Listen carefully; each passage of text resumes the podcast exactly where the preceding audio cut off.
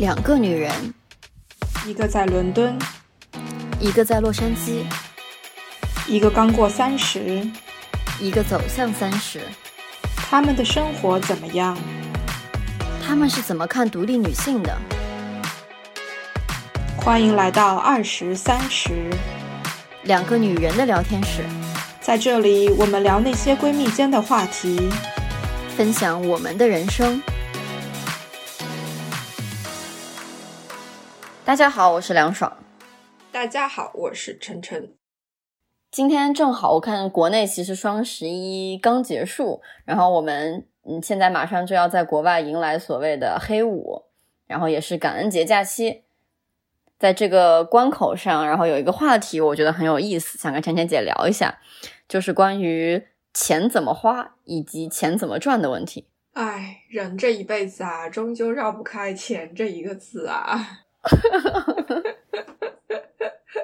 确实，而且尤其今年，因为呃新冠的原因，明显的你能够发现自己，比如说像我这种已经 lock down 就在家待了大半年的人，明显发现，比如我的消费结构已经产生了很严重的变化。比如我以前可能每年会给自己奖励性的买一两双 Manolo 的鞋子，我今年一双都没有买。但是明显在日常吃喝拉撒的开销上是增加了非常非常的多，因为你一日三餐基本上都得要自己做，或者说自己解决。啊，交通这一项几乎是不存在的，首先出不了这个英国国门。呃，或者说没有那个胆量出英国国门，然后公共交通也基本上不坐。如果真的要出门，就会骑上我的自行车，那这个消费就是零。所以还挺神奇的，在这个关口去聊钱怎么花，钱怎么来。不管怎么说，就是虽然我的消费结构产生了很多的变化，但我觉得很多观念、金钱观主要是以及消费理念，其实从根本上来讲还是比较类似的吧，就基本上没有太大的变化。我们先来聊这是每年年底被我把我们狂轰乱炸的这些活动好啦。你双十一有去 follow 吗？完全没有，我因为在国外吧，我已经很多年没有 follow 双十一了，就好像我也不太想费那个心思说在国内买了东西再运过来。然后去年的黑五，我好像主要在 Switch 上买了几个游戏吧，我也没有想到其他我好想买的东西。然后今年。目前还没有想到要买什么，嗯，也许可能进商场看到就想起来了，我也不是很确定。我感觉我就是选择性参与，就是看机遇型参与选手。我双十一没有在 follow 国内，因为。我发现每年双十一的这个玩法真的是越来越复杂。到了某一年的时候，我就彻底放弃了。我真的是没有办法跟上潮流，因为最早开始的时候就是很简单的，从十一号的凌晨零点钟开始有折扣，然后大家去抢，在还有库存的情况下，用很便宜的价格把比如说一年的卫生纸都囤上之类的。可是到后面就开始，比如说要什么提前多少天、提前多少周开始抢什么券，怎么怎么样的，我就发现完。了，我没有那个办法跟得上，但是今年对我有一些些影响，是我发现英国有很多华人比较主导的消费网站也开始做双十一了。比较明显的一个，比如很多人可能都知道那个 The Heart Group 的网站 Look Fantastic，他们是卖那个化妆品、护肤品的嘛。他们有两个网站，一个是中文网站，专门针对中国消费者，而且是可以邮寄到中国的；一个是英国的网站，就是是英文的，然后主要是针对在英国的讲英语的这个消费群体。然后明显的在双十一前后，中文的那个网站具有很多针对中国用户的折扣，而英文的那个网站是没有的。而且中文的那个网站也是直接就是打说双十一怎么怎么怎么怎么怎么样，你就发现哦，原来这个理念已经。阻挡不了了，就是不可能止止步于国门以内，它已经是全世界的东西。而且另外，我在 ins 上面会收到一些推送什么的，也都是一些针对华人的这种网站，比如说是护肤品、彩妆，还有首饰啊什么的，都直接讲了 double eleven 怎么怎么怎么样。你可见我们的这种华人的消费的影响力其实真的很大很大，市场非常的大。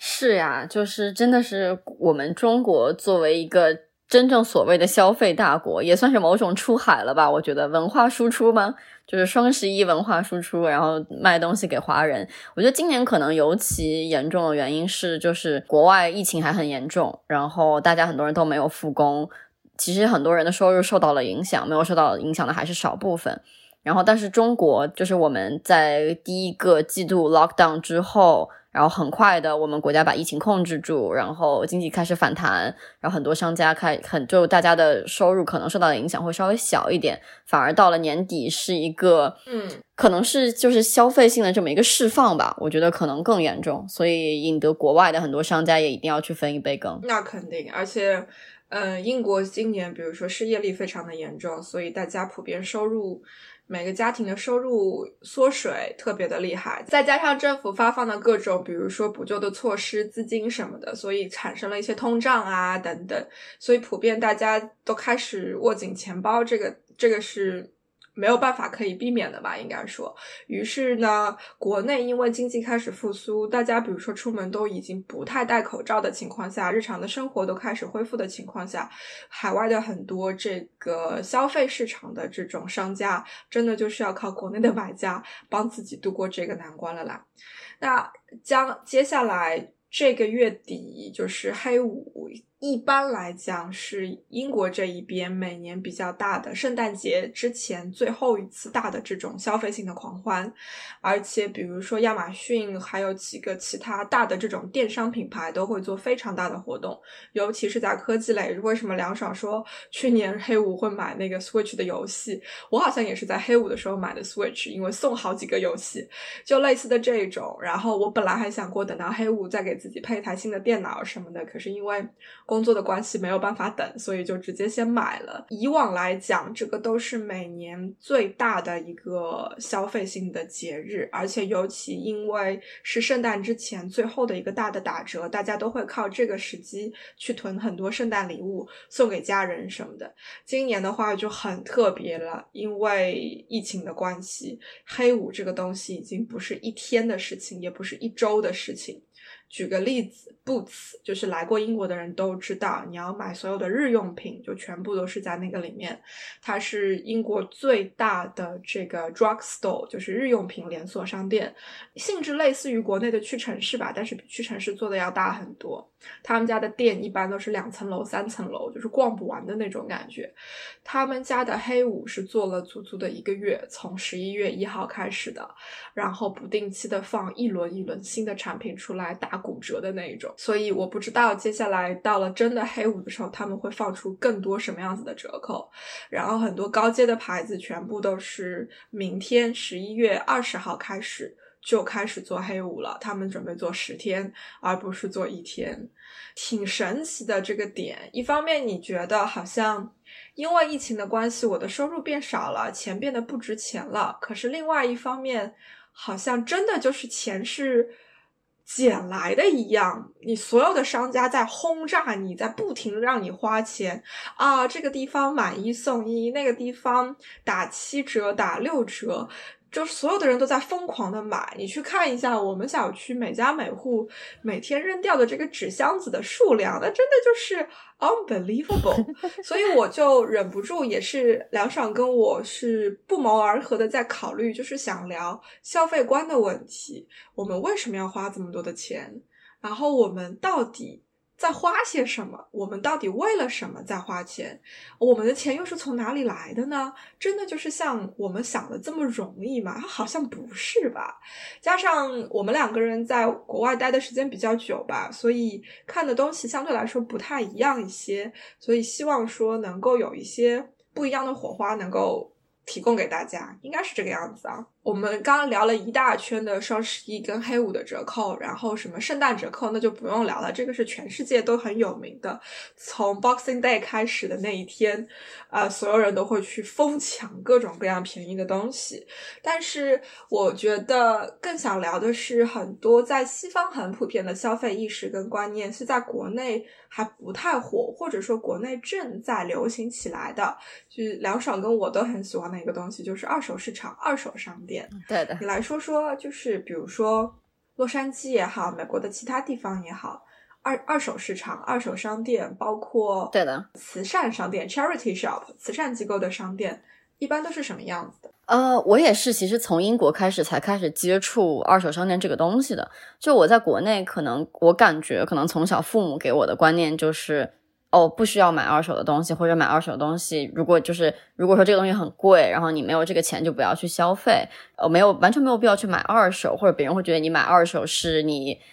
丢人，或者说没有钱的这么一个象征。然后直到说到了英国之后，我自己开始去买二手的东西，然后我发现。二手东西质量非常好，而且很多的这种二手商店呢，它的这个品牌其实是全国连锁的，它的质量是完全有保证的。它从这个东西收进来到这个东西再售出都有完整的一套流程。然后就我就开始觉得说，哎，其实这也不外乎是一种不错的选择。自己其实蛮 proud of 的几次经历，就是我不知道有没有跟晨晨姐说过。然后我有一次在英国的一个，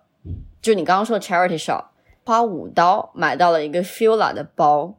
五磅啦！哎，sorry sorry，五磅，对对对对对。然后大概人民币大概是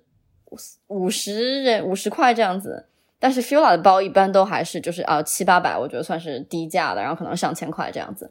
然后他那个 Fila 包我背了超久，然后我超 proud of。别人问我说：“哎，你这包还挺好看，多少钱吧？”我就跟他说五磅，然后别人都哇塞，就这种感觉。我还干过一件事，是在英国当时的一个二手、二手、二手的商店，我记得在是在 Covent Garden 那边，是花我记得是六磅还是七磅，然后买了一双凉鞋。其实那个牌子我当时也并不是很熟了。然后，但只是有件这凉鞋还蛮好看的，然后又是我的号，我就买回来了。然后直到我去正式的柜台去看，在 Selfridge 就英国的一个相对高端的一个商 shopping mall，然后我才知道那一双鞋可能要两百到三百磅的样子。有了这些经历之后，就我发现说，哦，原来二手可以买到很好的东西，啊，也很低的价格，同时你自己的体验感又没有得到任何的，就又没有打任何的折扣，我就觉得那何乐而不为呢？到了美国来，然后我也会去做同样的事情，就会去二手的市场去淘东西。然后美国这边会有跳蚤市场嘛，然后不同的地区会有不会开在不同的时不同的时间，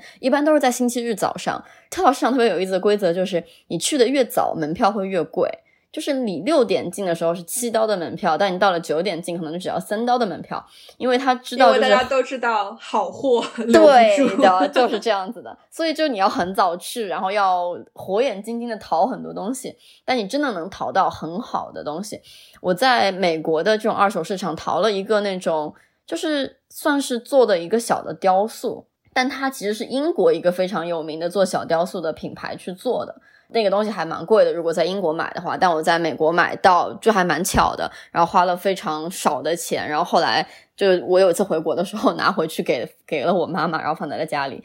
就是这些经历让我觉得二手市场是一个很值得探索的地方。然后美国也有一些二手市场的这种连锁品牌，它它从捐赠到售卖你都是可以参与的，就包括我自己一些不穿的衣服，我也会捐赠过去。然后你捐赠过去的你的。你的这个衣服的价格在美国是可以抵税的，也就是你可以少交税，就为什么不呢？然后同时你又可以在那里买到很好的东西。我记得我曾经在去年年底的时候吧，我给自己定了一个小目标，就是说我这三个月之内不买任何，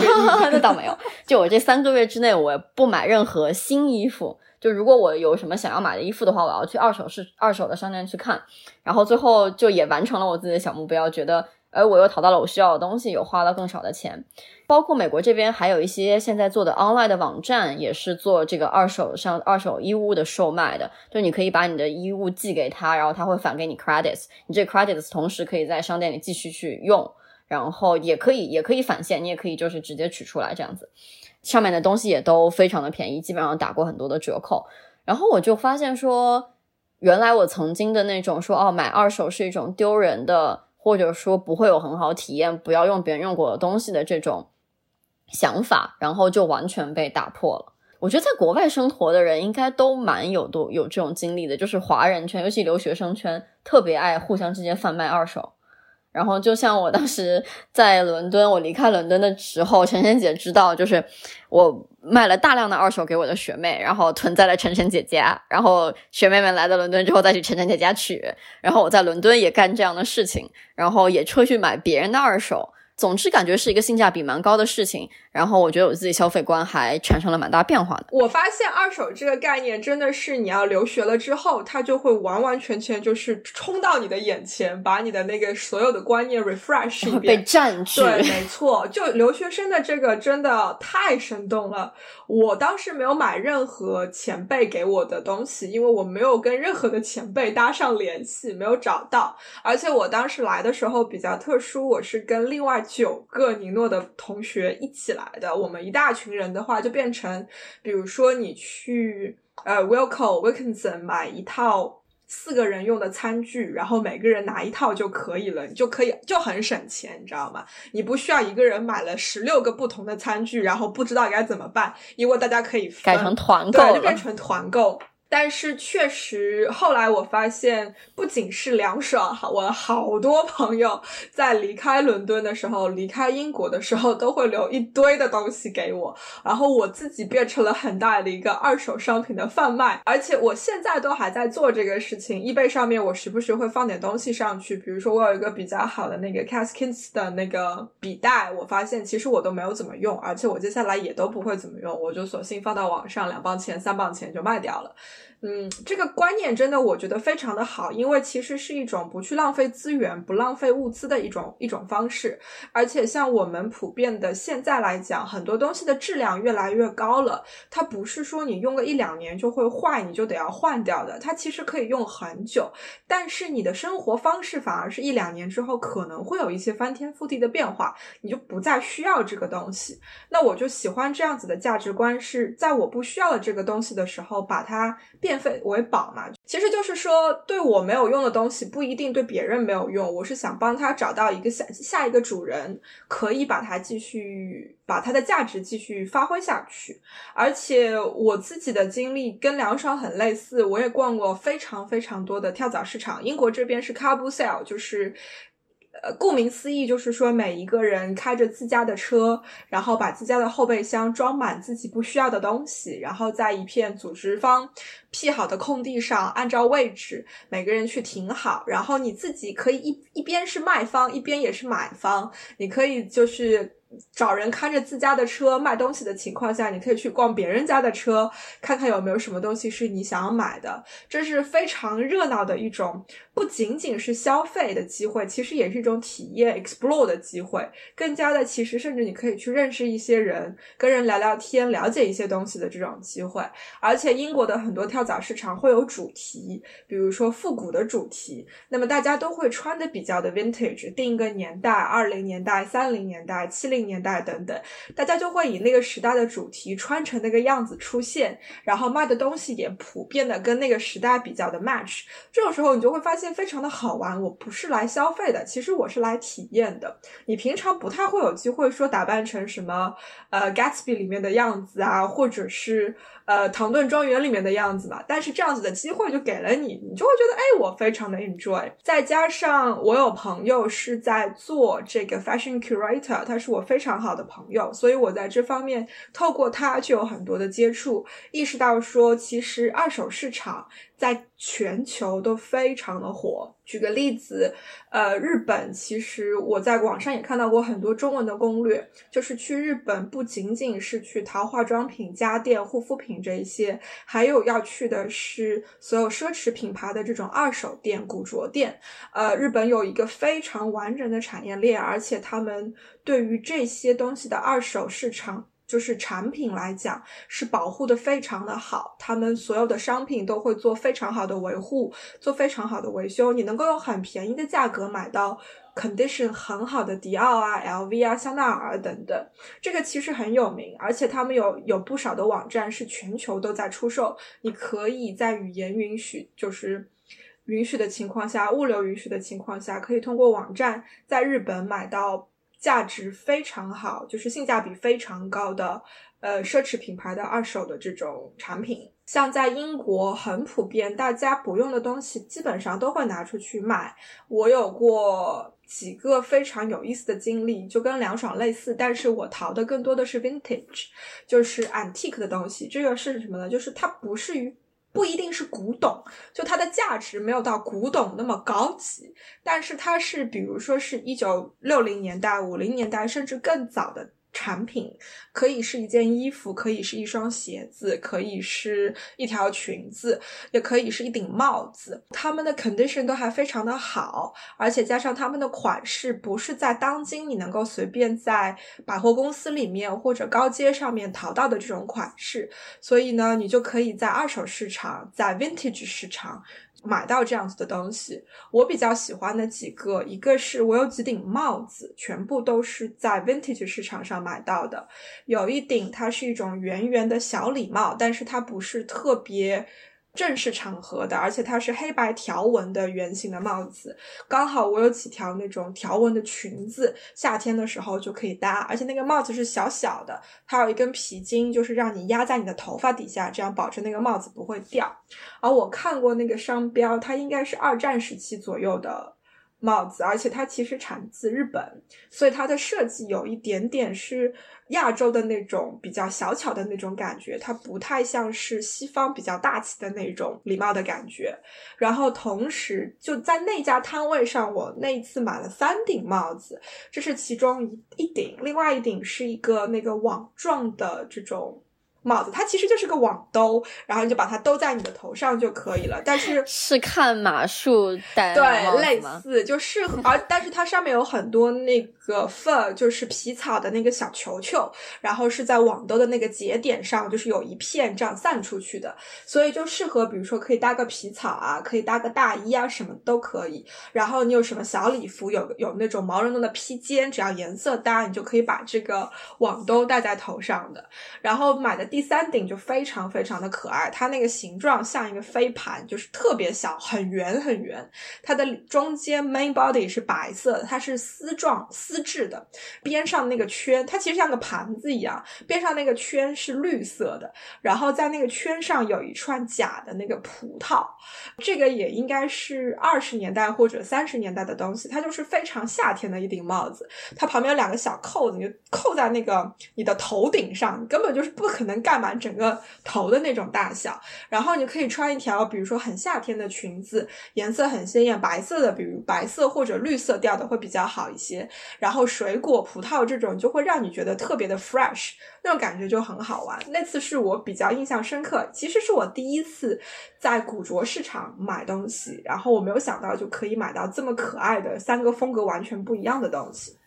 然后另外一次是我比较喜欢的一家公司，这个就是梁爽讲的，它其实是一个非常成熟的产业，它是连锁型的。这家公司它就是专门做 vintage market，而且他们或只在伦敦 Central London Clerkenwell 地区，那个就是我公司所在的地区。这家公司他们就会每年，比如说每个月或者每六个星期左右租一个场地，把这个市场给做起来，一般是三到四天，你就买票。就可以了。后，我是在他们有一次的这个 market 里面淘到了一双 Russell and Bromley 的鞋子，就应该很多人知道这个英国的这个鞋子的牌子。是我很喜欢那个牌子，对，它比 Clarks 稍微贵一些些，然后邦德街上是有店的，但同时它在其他的高街 Regent Street 啊、牛津街，其实他们也都有店。一般来讲，他们家买双鞋子也得要个几百磅吧，如果不打折的情况下。然后我淘到了一双全新的中跟女士方头皮鞋，它是红色的，纯红色，很正很正的红色，跟有一点点长，全新，应该是六七十年代的，你猜一下多少钱吧？跟你跟你淘到那些差不多，十磅钱。对啊。而且而且底是干干净净，就是完全没有落过地的那种。我觉得天呐，就是这种让人很愉悦的购物体验。为什么不买呢？一定要买啊！同样在那个市场上，我们认识了一个日本的女孩子。这个日本的女孩子，她只做一件事情，就是她卖古董的和服。这些和服都是从日本来的，而且有一些可能有一两百年的这种历史，就是非常非常老，可是质地非常的好，保存的非常的好。有一些相对来说比较新，然后你能够从他们的呃生产的时间去看得出来他们的印花的这种质量。我买的两件，一件是短版的和服，就是日常其实可以穿出去当外套的，它上面的那种印刷的方式是一种把颜料烫上去的那种方式，而且它烫的是很小很小的细纹，就有一点点像是不记得那个画家叫什么名字，西方有一个很有名的油画家，他的画画法是用油画的点。拼凑出那个人物的形象，所以如果你走得近看那个油画，全是一点一点、一点一点的那个油画颜料；但是如果你走远了，你就能够看出所有他画的东西的轮廓，这样它的颜色的渐变的处理非常非常的柔美，我非常喜欢他的风格。我的这一件和服也是类似的，就是它是一点一点的那个颜料染料烫到那个布料上面去，所以你近看它就是一个一个细条的那个染料，但是你远看你能看出是一朵一朵的那个花。衣服本身是黑色的，然后那个花是红色的，就这样烫上去，不艳，但是非常非常的大方。另外一件就是一个紫色的这种。料子没有任何的烫上去的颜色或者怎么样，它就是纯粹的布料做出来的。然后它比较长，就是是长版的和服，如果不好好扎的话是拖地的，就只能在家穿，就当披肩穿的那种。我不太会穿得出去，所以我的这种经历就是就是像凉爽类似，是淘到很多非常独特的东西，是在我去高街去 shopping mall 不会淘到的那种。体验也是我不会在 shopping mall 或者高街淘到的这种产品，这种小欣喜，我觉得特别特别的美好。我和晨晨姐，我们两个去淘二手，我感觉出发点就不太一样。我觉得可能因为我就是刚刚工作嘛，就是财力上非常的捉襟见肘，所以从我的角度来讲，就是如果能淘到一个性价比非常高的东西，我自己是非常开心的。就是晨晨姐她她去淘东西，更多的是。你看，你去更多的去在在乎说一个东西的独特性，或者说它有没有和我类似，现在是能找找到这样子的风格。但其实很多 vintage 的东西不一定很便宜，嗯，就是 vintage 它可能是比它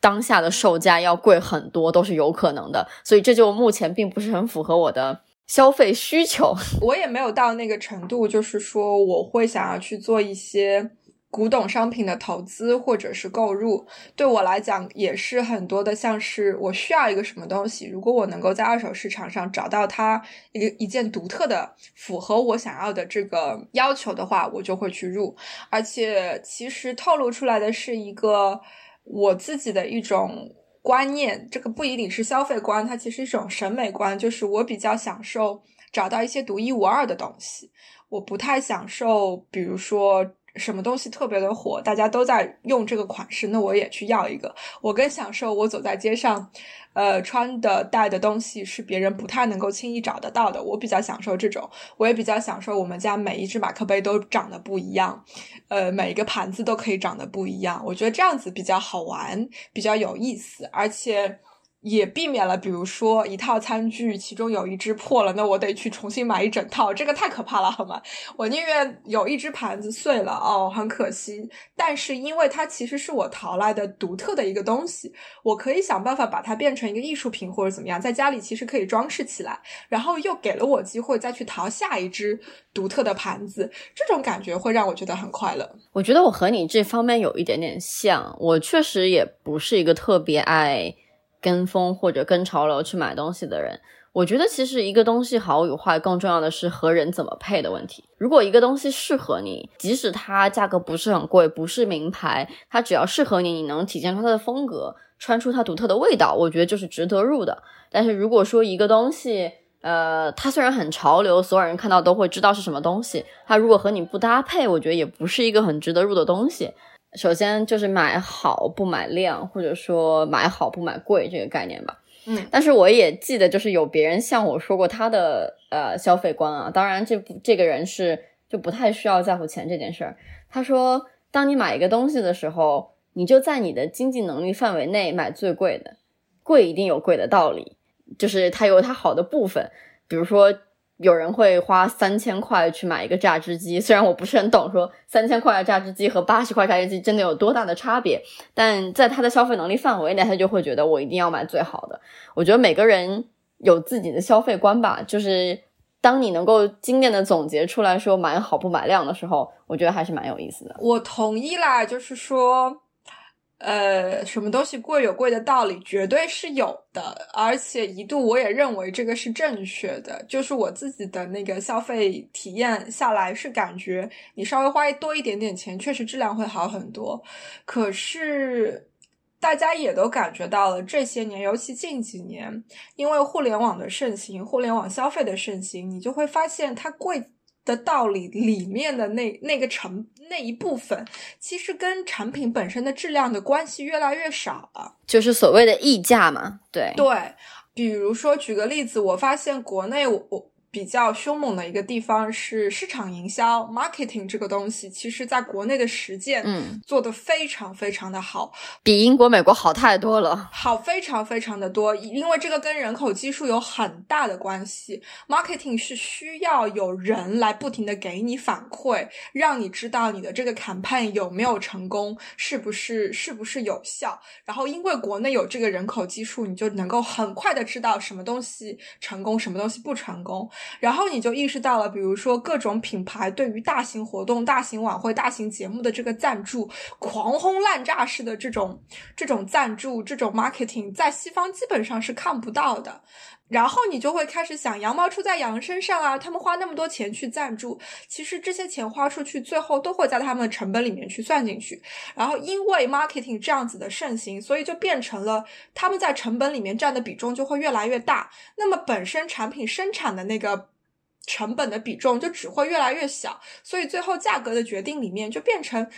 你在买的贵，其实买的是那些节目的赞助，买的那些广告，买的那些代言，你并没有在买产品本身的质量这个东西。反而是在英国，确实你能够感觉到。我记得很早以前，就比如说我很喜欢逛街、逛实体店的时候，我有一个明显的体验，就是如果我进店的顺序进错了，我到后面是买不出任何东西的。因为我进反了，我把好的店先进了，看到的是贵的、质量好的东西，先看到了那一些。就比如，如果我先进了 Ted Baker，然后我再去 Zara，那我在 Zara 是买不出东西的，因为 Zara 东西的那个质地、手感跟 Ted Baker 就不在一个 level。虽然 Ted Baker 很多东西也不是那么的，就是你知道那个料子不是那么的好，可是这种反差非常非常的明显，你就明白了说为什么我那个时候。大概八九年前，我是会愿意把自己剩下一半工资里面掏出两百多磅，在 Ted Baker 买一件羊毛大衣。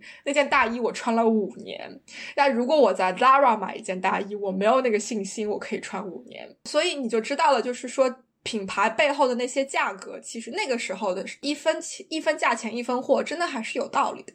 对我其实还蛮想。提一下，就是现在我我其实不太清楚英国、欧洲的情况，因为我离开英国有段时间了。然后，但是美国现在所谓的这个消费观念，其实在发生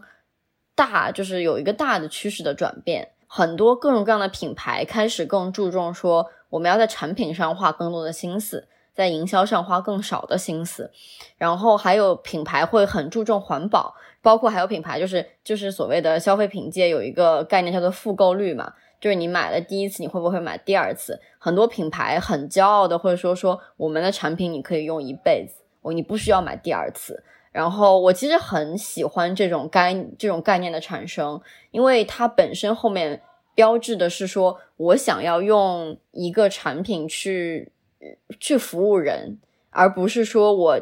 而是而不是说我把消费者纯粹看作一个钱包，不断的从钱包里面掏钱。当然，我觉得作为呃从商或者说做一个消费品牌赚钱也是理所应当的。但是，我觉得有这样的一份社会责任，还是让我觉得蛮感动的。在美国，其实这个趋势还蛮还蛮明显的。也不知道是因为我主要在洛杉矶地区，然后美国的西部，然后大家这个白左的观念基本上就很关注环保。然后很关注可持续发展，但是我觉得这个确实是在做对世界有益的一件事情。包括我我自己所在的公司，其实我们做的是一个所谓的 DTC 品牌，在美国这个概念叫 Direct to Consumer，就是整个从我们拥有自己的供应链，然后就是从这个产品的原材料到这个产品的到客户手里，全部都是一整个公司来负责运营。然后在美国诞生了大量的就是。Direct to direct to consumer 的这样的品牌，有做羊毛衫的，有做化妆品的，然后有做各种各样的东西的。就是这些品牌，它的价格不一定会比说，比如说快销啊、Zara 这样的价格会低，但是它能做到的就是把其中投入于市场或者投入于这种产品其他部分的这种溢价给它减下来。我觉得我还蛮喜欢这些品牌的，非常的愿意去尝试。同时，DTC 品牌它还做的一点就是，它会尽量把产品的这个产品线做得非常精简，就是你不需要去花更多的心思去选择。就比如说一件羊毛衫，它可能就只有三种颜色给你选，都是非常百搭的。会是料子非常好，款式非常大方的那样子，而不是说可能像过去一样，很多电商它拼的就是一个款式的新和快，更多的去做说我一件羊毛衫做出二十个款式，让消费者去选。我觉得这样新的消费趋势的诞生，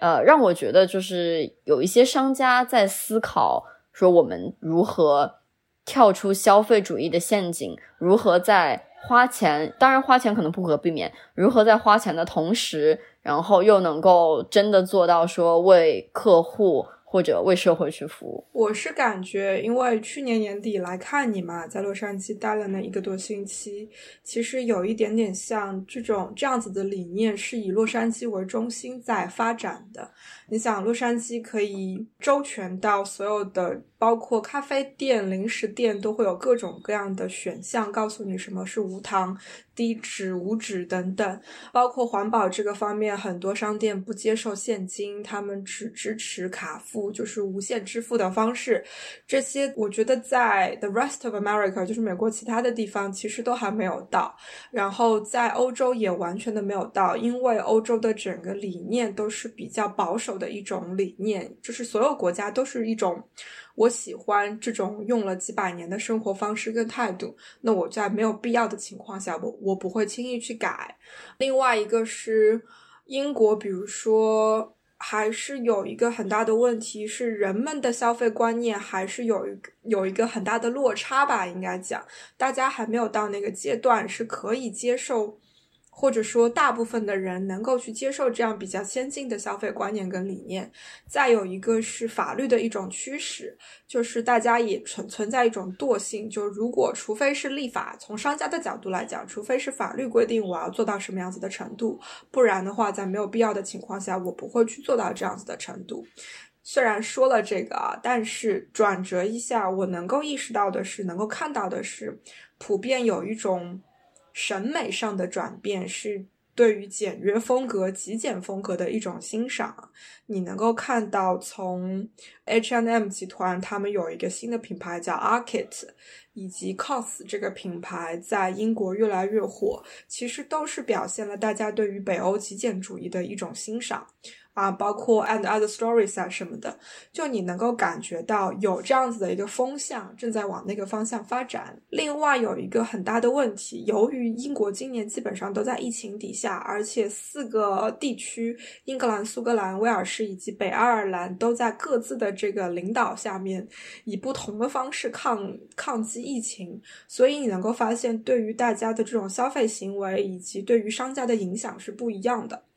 暴露出来的一些问题，比如说威尔士的政府非常眼界非常的短，眼光非常的短。他们决定进入 lockdown 的原因，是因为他们的首都卡迪夫的数量，就是新冠的那个数字非常的不乐观。但事实上，除了卡迪夫以外，威尔士其他的地区基本上没有什么问题，因为他们羊多人少。但是威尔士政府只以卡迪夫这个城市的指标为指标，所以在卡迪夫情况不乐观。的时候宣布整个威尔士进入第二轮的 lockdown，同时他们定义了什么是必须产品，什么是非必须产品，就变成了如果是必须产品、必要的产品，你在超市、你在商店是可以买得到；如果被政府定义为非必要产品，你在商店、你在超市就买不到。就你去商店你是买不到书的。书的那些架子全部都被封起来了，因为书是非必要产品。会扯到这个，就是因为。今年的这种形式，政府的这些决策，就基本上断了很多商家的活路。不管你的理念想的再怎么的好，你的品牌的定位、你的方向想的再怎么样的久远，但是由于政府的这种眼界的这种浅短，决定了你没有办法有任何的 achievement，你不能够达成任何你想要达成的这种 KPI，或者说你没有办法去宣传你的这些。这些思想跟理念吧，应该讲其实是蛮伤的。所以从经济的角度，就是从消费的角度来讲，我觉得欧洲这一年非常非常的惨，死伤非常的严重。你想的再好再多都没有任何的意义。是你刚刚说 H&M，其实 Other Story 和呃 COS 全部都是 H&M 集团下面的品牌，所以就是基本上牛津街就是你四个店逛下去，发现你逛的是同一其实同一个集团的店了。对，都差不多。Zara 也是，Zara 旗下有七个品牌吧，我记得。对，其实也算是这些大品牌在看到新的消费趋势呃的同时，然后也在做他们战略上的调整嘛，我觉得。然后刚刚说到这个必须与非必须的问题，我我我我我曾经就是在，因为我在洛杉矶嘛，我曾经就会觉得说，哦，健身行业是一个必须的行业，在洛杉矶，因为洛杉矶是一个大家非常注重。健康的这么一个城市，尤其是西西边啊。然后直到说等到政府说所有健身房全部关停，然后我才发现哦，健身这个东西其实在洛杉矶它是一个非必须的东西。我曾经就觉得洛杉矶的健身生意非常好做。很多大量的人会去做瑜伽的教练啊，然后呃会去做各种各样的 instructor 啊，然后作为他们不管第二职业也好，还是说就是作为首业也好，然后我一直觉得这些人是不可能失业的，直到疫情来临。我觉得疫情的冲击让我重新思考了，说到底什么是必须的东西，什么是非必须的东西。就像陈晨姐说的，它的消费结构发生了巨大的变化，其实也就是我们对于我们需要什么。重新进行了一轮反思和思考，然后发现好像我们除了吃喝睡，也没有什么别的是真正需要的，可能还需要照顾一下自己的心情。其他可能真的就是曾经我会觉得我很放不下的东西，我现在觉得哦，其实它一或者可以有替代品，二可能我不是真的需要。嗯，绝对的，嗯。从功能上来讲，你可以发现，比如说，我不太需要 occasional wear，就是那种很很美的 bling bling 的裙子，然后很高很细跟的鞋子，这些已经不是必需品了，因为我没有那样子的场合。可是从功能上来讲，我还是需要衣服穿的。所以为什么你能够看到，呃，比如说很。多服装类品牌，他们现在在推的是 loungewear，就是家居服。呃，因为大家，因为基本上大家都知道了，就是我在家的时候不太会，不是我个人啊，是大家普遍都不会在家的时候穿的很正式。我不太会穿着衬衫在这里工作，我更多会穿一件让自己觉得很舒服、四肢都能够舒展的衣服，在在电脑前面做事情。所以功能性方面的东西来讲，花里胡哨的东西越来越少了。呃，是。在的东西越来越多，所以很多品牌都在发生一些转变。然后我自己也确实感觉到了，就是成本这个东西已经变，结构也发生了改变。就是时间，大家明显的感觉比以前变多了。因为我以前花在没必要的消费上面的时间，没必要的 social 上面的时间，其实是很大很多的。包括以前要 commute 去公司，就是通勤。来回一个半小时，甚至两个小时，那两个那那九十到一百分钟，一百二十分钟，现在是多出来的。我反而有了，在也许在我的钱收入变少的情况下，我其他的资本、其他的成本变多了，不是成本，是其他的资本变多了，所以我有了更多的时间去做很多我以前可能做不了的、没有时间去做的事情，但。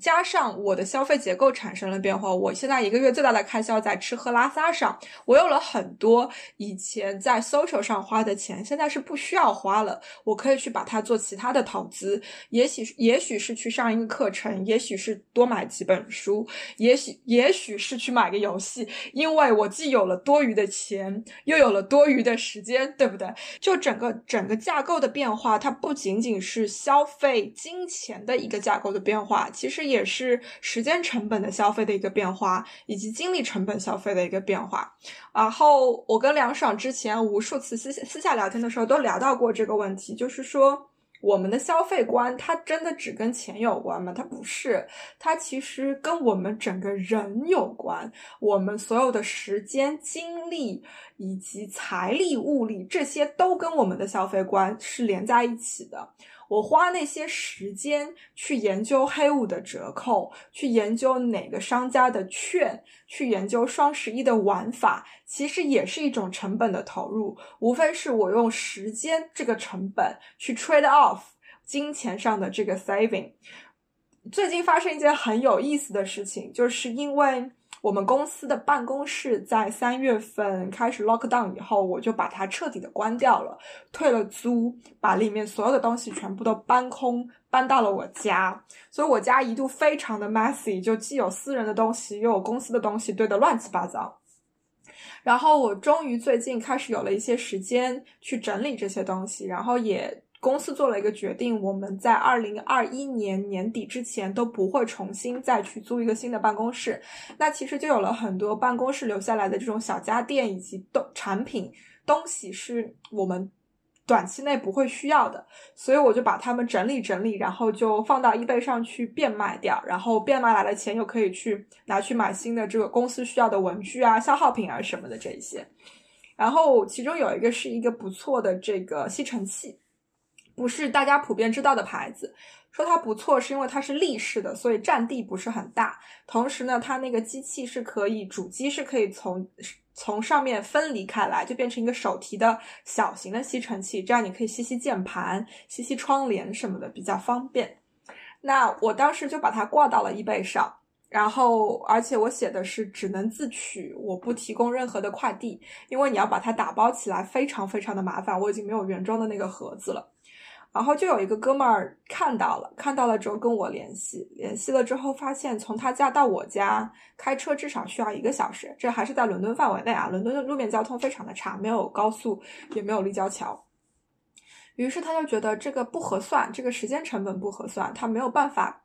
来去两个小时，然后来买一个吸尘器，他就开始各种来问我，你能不能量一下尺寸给我，然后我看一下能不能快递。哎呀，那你能不能索性帮我快递一下？哎，这个手把可以拆下来，这样的话尺寸更小一点，等等等等，我就被他弄得非常的烦，你知道吗？然后我说，亲爱的，我说了。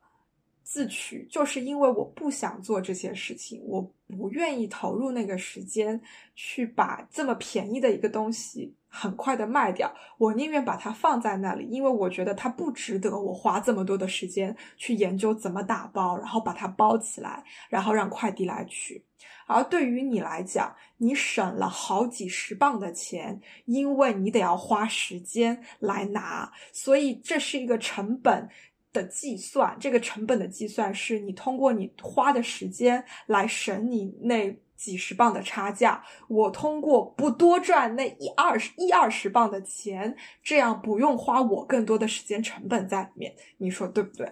然后他好像就想通了，然后我就直接跟他讲说，所以如果你不愿意来自提，那你就考虑别人，你去原价去买也好，你去别的地方淘一只不一样的也好，都可以。我这边没有任何可以商量的余地。然后这哥们在第二天跟我讲说，嗯，我今天有空，我过来拿，你几点钟比较方便？我觉得特别的奇妙，就是他就觉得哦，好吧。既然可以帮我省那么多钱，那如果真的是好的话，我愿意花这个时间来。所以最后他都不是开车来的，他坐了一个半小时的地铁来的，但你想来回三个小时，我真的非常非常的佩服。但我的机器就是我们的机器也是用了就几个月而已，然后我们公司关办公室就关了，所以其实机器很新，然后所有的功能配件什么全部都在，所以我相信他也很开心，就真的是买到了一个性价比很高。的东西，那就我觉得这是一个非常完美的例子，让让我意识到了说，时间成本跟金钱成成本之间的权衡，其实有的时候就是这么的直接。我觉得其实可能除了时间以外，还有其他的成本。我印象中有一个特别有意思的故事，就是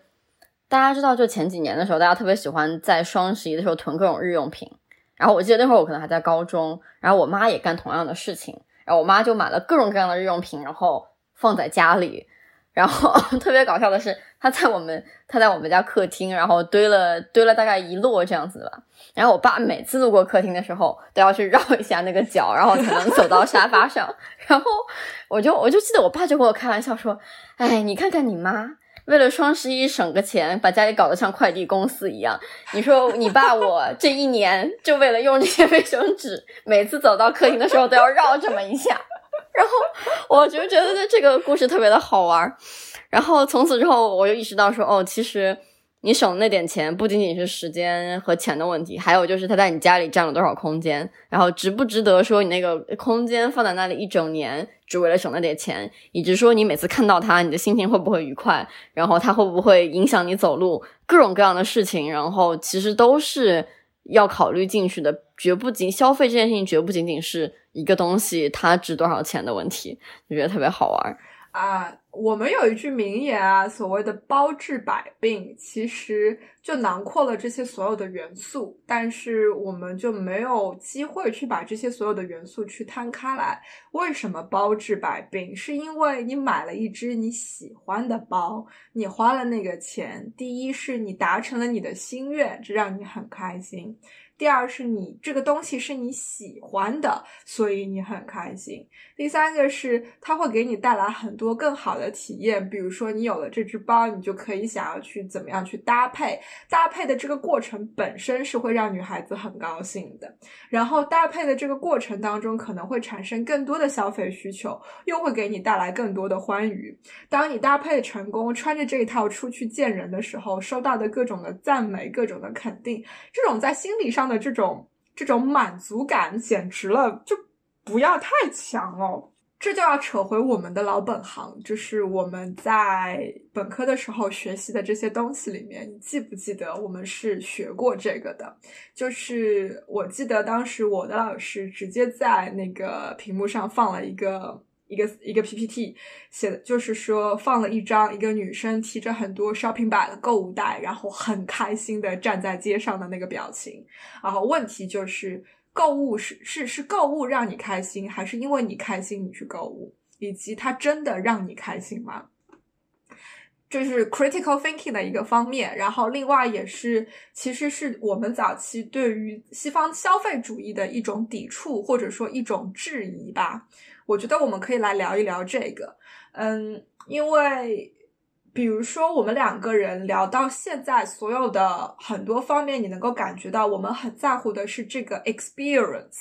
这个体验，这个过程，包括淘二手市场、淘二手商店，包括哪怕是去研究打折的东西怎么样去囤货，其实都我们都很享受这个过程。我们聊到了很多跟购物这件事情本身没有关系的。东西，你就能够意识到了，购物以外有很多东西我们都在乎。可是，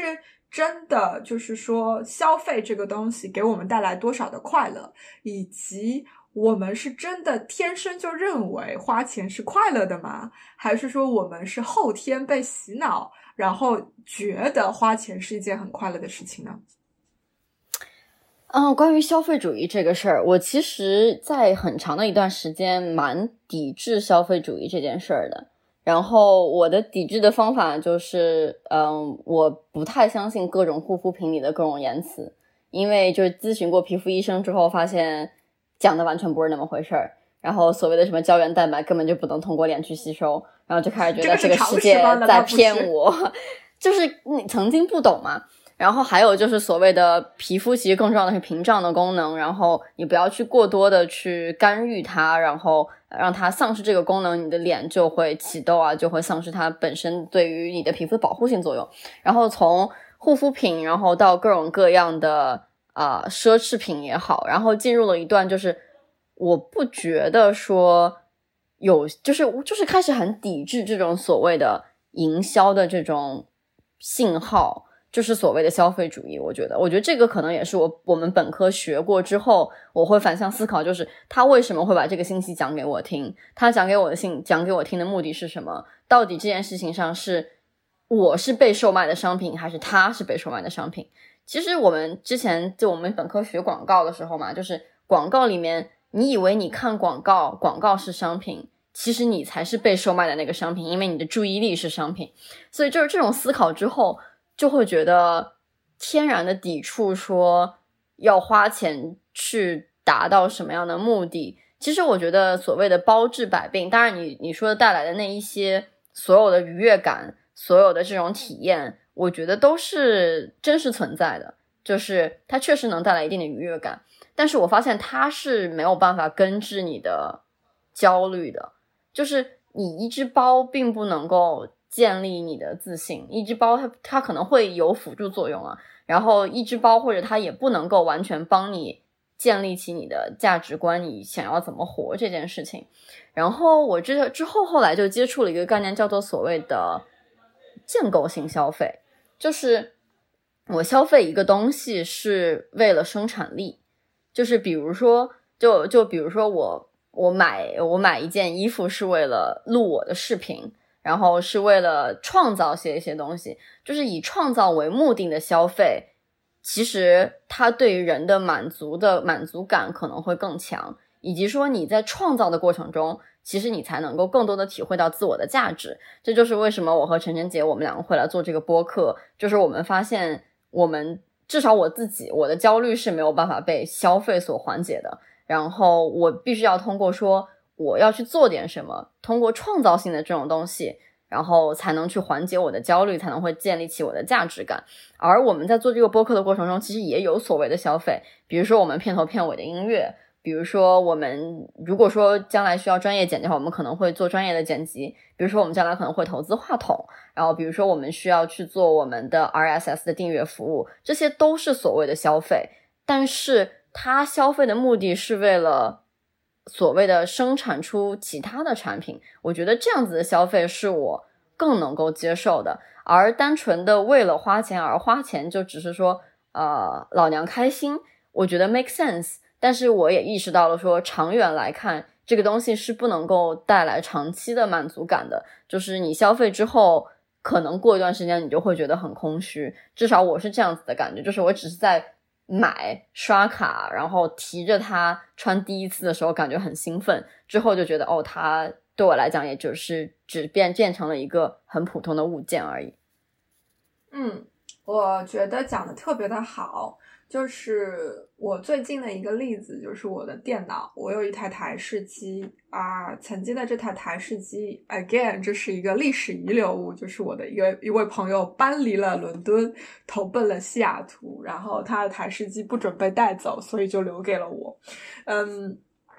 呃，我用了大概一年多吧，然后机器比较老，在某一天突然决定就是宕机了，什么都不干了，就是怎么样都启动不起来，所以。我就陷入了一个很尴尬的状态，就是今年以来我都是在家用这台台式机连着双屏幕，特别开心，工作效率特别高。它宕机了之后，我就只能把我那十三寸的小笔记本拿出来，然后连上一个单屏幕。就整个效率都变得非常的差，然后我非常的不舒服。这种不舒服是因为我没有办法像原本一样的继续产生那个生产力，并且保持在那个程度上，而且这样就变成会影响到我团队的这个效率以及公司的这个 performance 业绩等等。所以那种焦虑最后是通过买了一台新的电脑把它组装起来。来解决的，但是就像梁爽讲的，它不是一个一次性的消费。真正解决掉这些焦虑的，其实是因为有了这台新的电脑，我的生产力恢复了，公司的业绩恢复了，对于团队的影响变小了，这个才是真正解决我焦虑的源头。而且原本我应该，比如说一份文件，我在大屏幕上五分钟就看完，小屏幕上我要看个十五分钟、二十分钟，这种感觉让我非常的难受，我的时间成本在不停的增加。然后就 again，我通过资金的投入来缩短我时间成本的投入，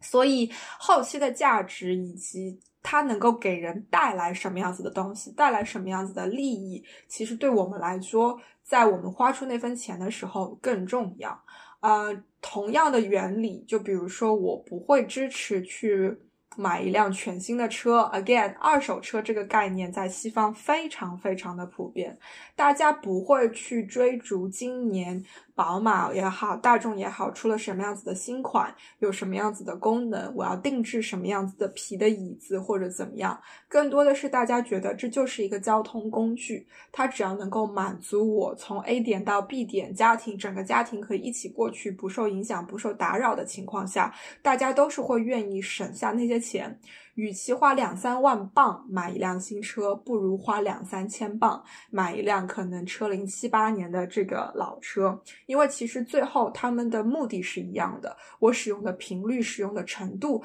跟我买新车旧车是没有很大的联系的。所以西方在这些方面，我觉得还是比较值得学习。当然，也是因为大在学术界有这样子对于消费主义比较 critical thinking 的一种方式吧，所以还是。有很大的作用，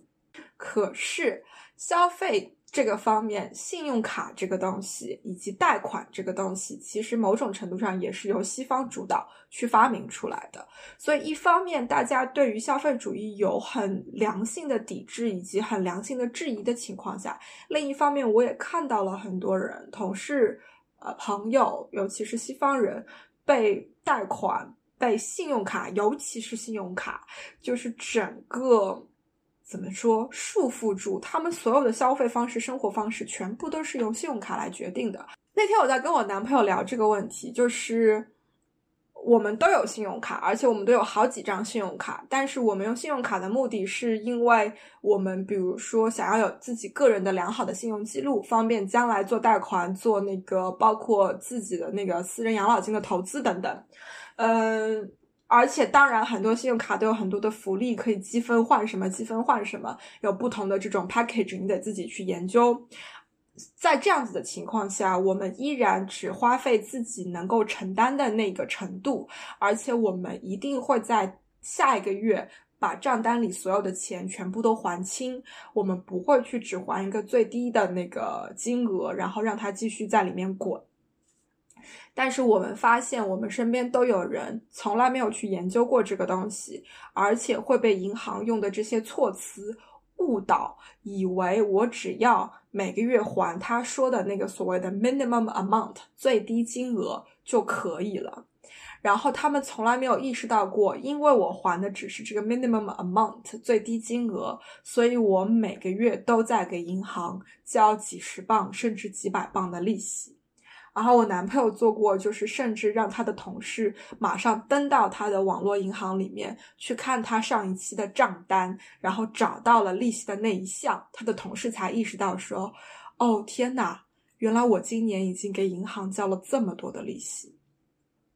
就是这是一种非常主导性，而且我觉得甚至是在力量上不平等的一种影响，因为银行的影响非常非常的大。在西方，银行的影响大到什么程度？你想，我们的法定节假日叫做 Bank Holiday，为什么叫 Bank Holiday？因为它的起源就是银行决定在那几天不营业、不工作，大家放大家放假，大家休息。那由于银行不营业不工作，所以其他的机构单位也都跟跟着不营业不工作，因为他们没有办法营业，没有办法工作，所以你可以看得到银行的影响有多大，大家都是。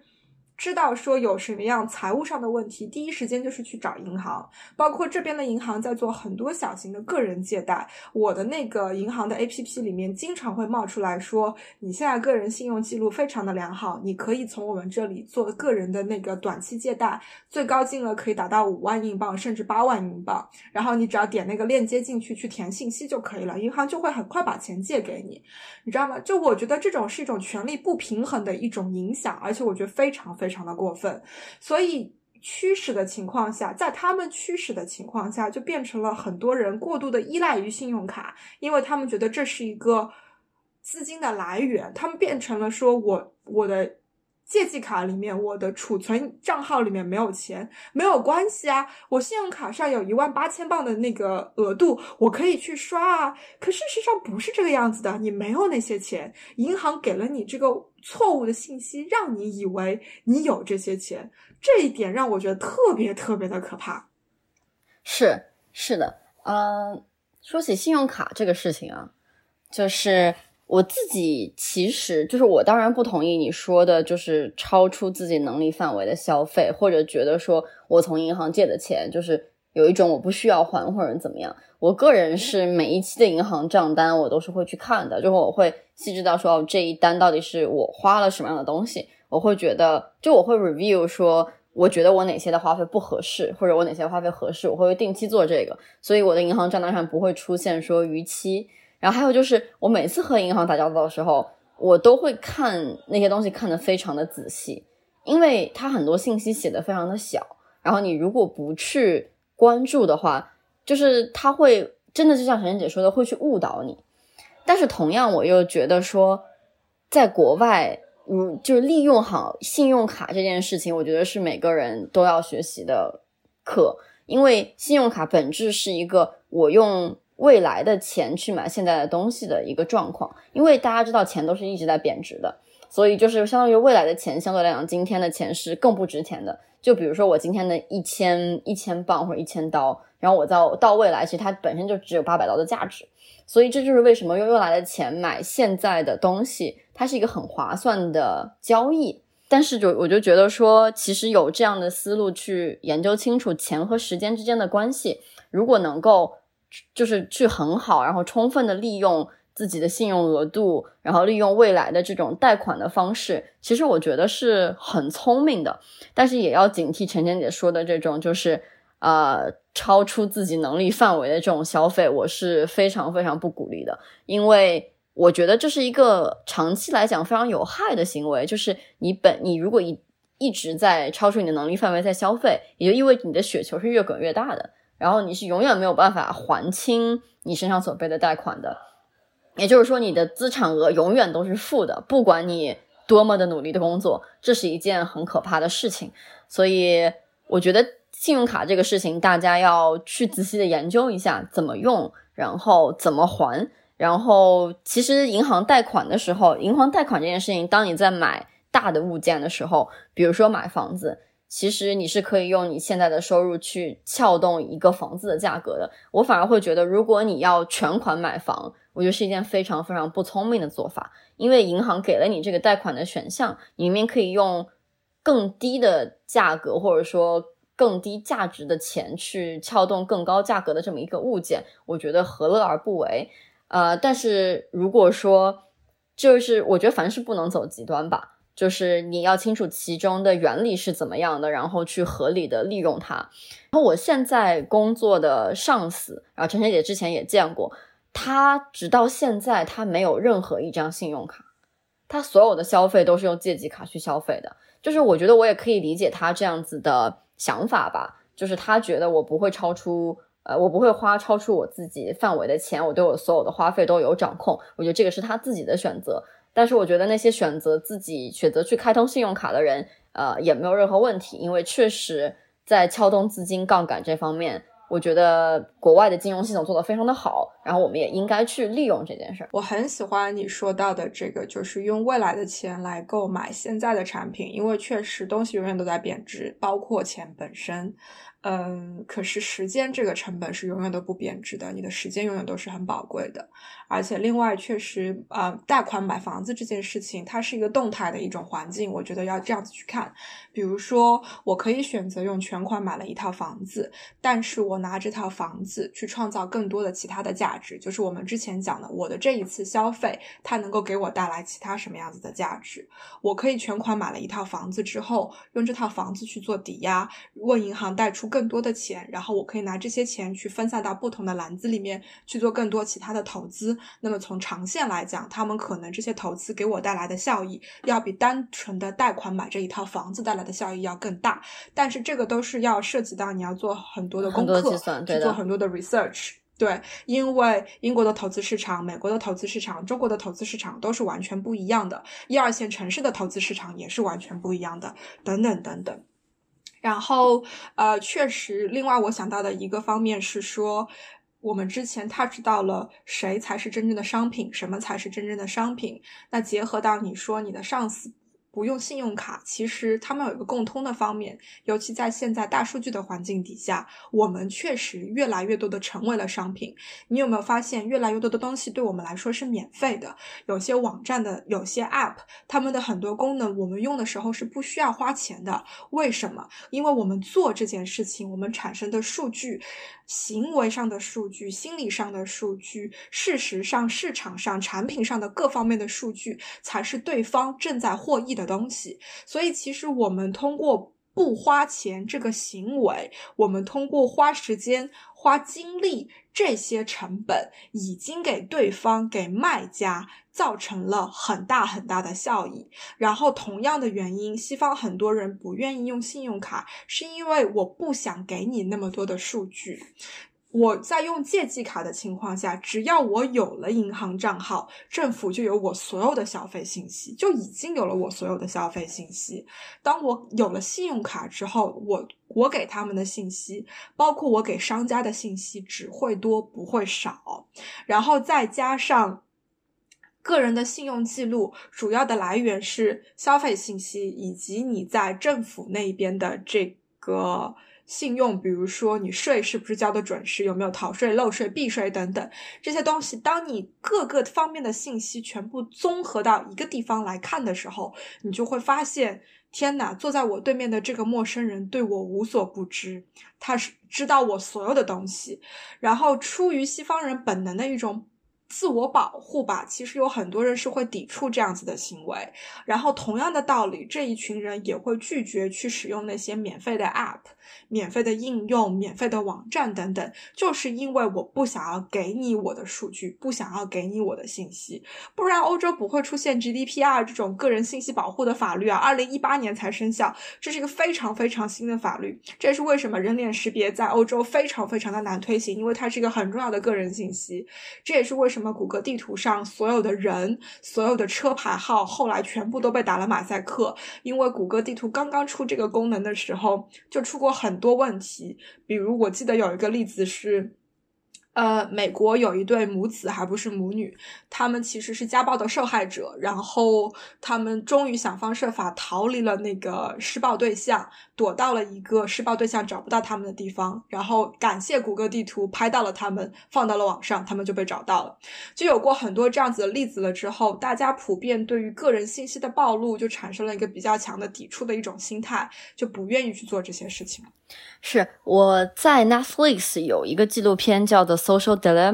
它本质讲的是社交网络的商业模式。然后就像陈晨姐说的，它其实是把人或者用户作为商品，你的数据其实就对他们来讲就是商品，他们赚取的是你的注意力，然后给广告商带来了大量的就是。就是大量的利益，所以其实，在这些社交网络上，我们才是真正被售卖的商品，而那些他们所谓真正的客户，其实是各种各样的商家和广告。这个我也看了，就而且我相信，所有基本上我们读 IC 的人能看的都看了，一定的第一个够。你不是第一个提起这个片子的人，而且那片子其实挺吓人的，就是你看了之后你会觉得非常的 shock，整个的那种利用，整个的那种控制，远比你想象的要强很多很多。对的，结合到我们也许聊过，也许没有聊过，结合到一个方面是西方在心理学上的强大以及发展程度、发达程度，精已经精细到各个行业、各个年龄层都有相应的心理学在研究。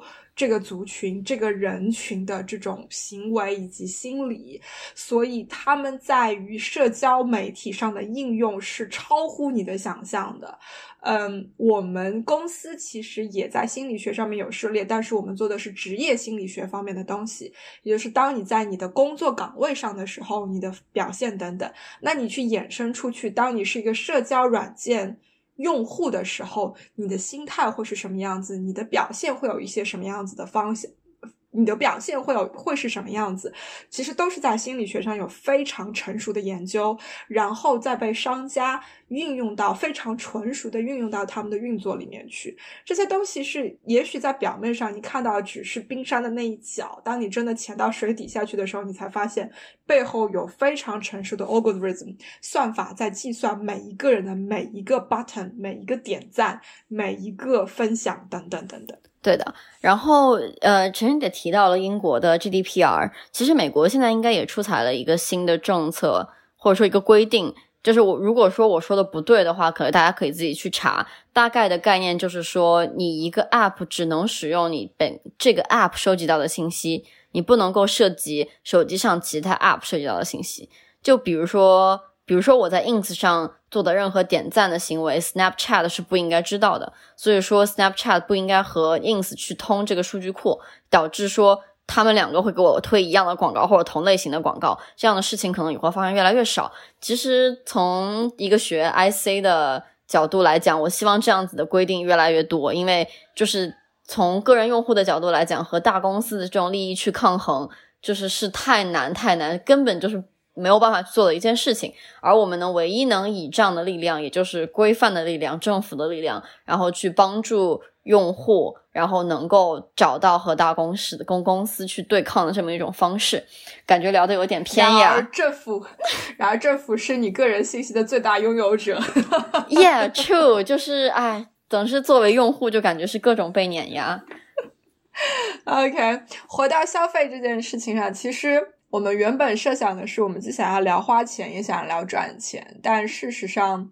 聊到现在，就是已经非常的清晰，基本上不需要再去做这个分类了。嗯，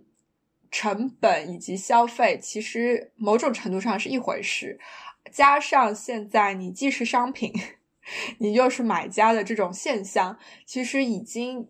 身份已经越来越模糊了。我是单纯的消费者吗？不是，其实我已经参与到了生产的环节里面去。那我是真的是生产者吗？其实不是，因为很多时候我参与的时候都是在我未知的情况下，我是在被商家或者被屏幕另一端、App 另一端的那那个机构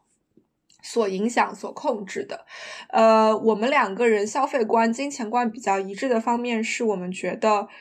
在消费的这个过程当中，你花的不仅仅是金钱，你花的也有你的时间，也有你的精力。而且在消费的这个过程当中，你买什么，其实有的时候并不是很重要，更重要的是你的体验、你的感觉、你的 experience。然后最后最重要的是，我们认为比较值得买的东西，是可以让你。产生后期更多的利益、更多的价值的东西，它其实其实相当于是带着一种投资的眼光去做你的消费，而不是纯粹的为了消费而消费。就。讲的好听一点的方面，比如说香奈儿的包一直都在涨价，所以你你用投资的眼光去想，我今年用这个价格两万五买到了一只包，跟我明年再去买，我肯定是省了很多钱，那其实就是我赚了钱，因为明年它可能又涨到两万七、两万八，甚甚至三万。可是你再放的长一点来去看，你今年买的两万五的包，在你二十年、三十年以后，你想要把它卖出去的时候，它能卖多少钱？其实它不可能卖得到三万块钱，它甚至不可能卖得到两万五千块钱，那就变成从长远的一个角度来讲，就价值、金钱价值来讲，它是一个贬值的过程。但是绕回到我们说，它是一个体验，它是一个感官的过程。你就会，你你可以去想的是，那我用了它这二十年、三十年，这用的这二十年、三十年里面，它给我带来的这种体验、这种心理上的满足，以及我跟他带着他跟朋友们一起度过的这些时光，其实也都是我的收益，他们也都是一种价值的体现。是的。说起这个，就是消费这件事儿啊，其实我觉得有一个很有意思的，就是每个人可能这辈子都会思考的一个问题啊。当然，可能在美国不太需要，因为在美国车是一个必需品，就是所谓的先买车还是先买房的问题。然后记得我爸妈在他们很年轻的时候，他们选择的是先买车，而且他们就是像晨晨姐，他们买的是新车。我爸妈他们本身的身份是他们是做生意的，他们是生意人。所以车对他们来讲是生产力工具，而不是一个所谓的单纯的消耗品。所以他们在当时在做做决定的时候，就是先买了车，然后再去买房。即使说很多人的心理数心理车是一个贬值的资产，然后房是一个增值的资产，以及说房子就是它未来带来的可预期的收入是更多的。所以就是我觉得很多我们讲的东西其实不能够。呃应用到每一个人的身上，因为我们每个人的情况都是不同的。对于我们每个人来讲，我们需要的生产力工具也是不同的。就比如说，如果香奈儿的包对你来讲，它是一种生产力工具，那你可能不一定要带着投资或者带着消费的眼光去看它，你更多带着它说它能够为我产生多少价值，而不而这些价值绝不仅仅是仅是金钱上的价值。晴晴姐刚刚也说了，就是我们其实在聊消费的时候，其实也在聊收入。我们每次说起收入，所谓讲的这个 package，永远都是说我手里有多少股票，然后我赚了多少钱，然后或者说我有多少公司给了我多少这种 PTO，就是呃 pay time off，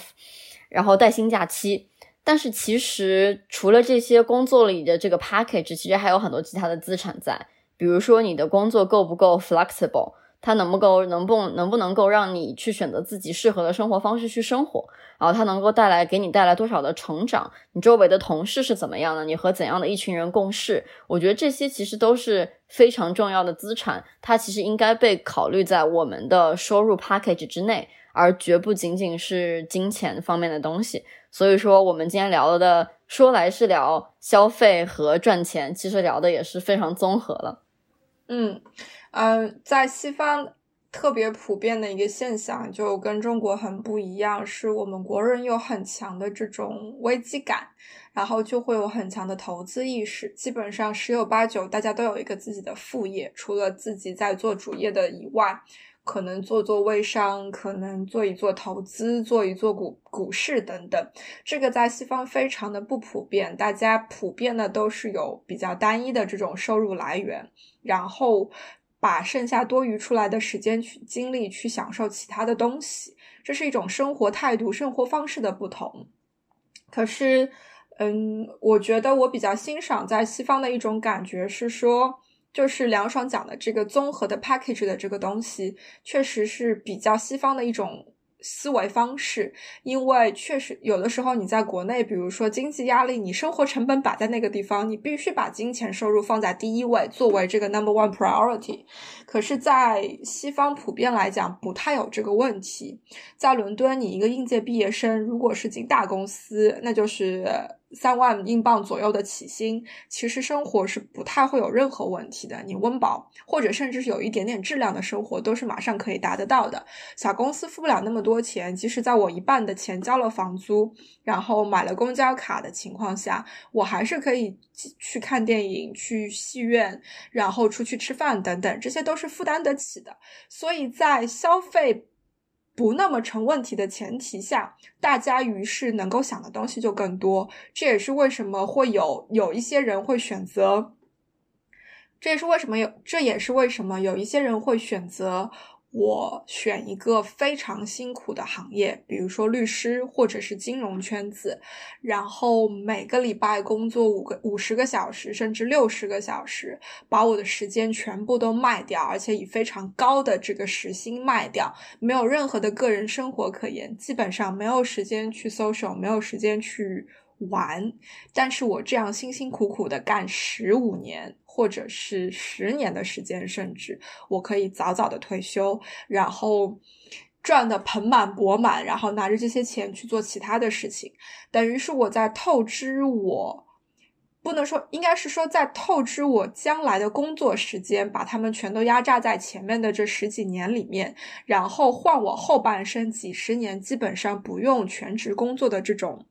方式在在这边其实还是比较普遍的，尤其你在那些行业里面，你会发现很多人都是这样子去想的。那也有人就是另外一种极端，就是我宁愿每天只做那么几个小时，那做一辈子就做一辈子好了。等我六十五岁、七十岁退休的时候，我养老金是稳的呀，不会有任何的问题，没有任何的风险。然后我整个。这一生的那个基调就是平平稳稳、安安淡淡、无风无浪，非常的、非常的没有激情，但是非常的舒服。这也是另外一种选择。就由于西方的这种方式，就是由于西方的这种理念以及社会架构的关系，允许大家去做这样子更多的选择啦。应该说，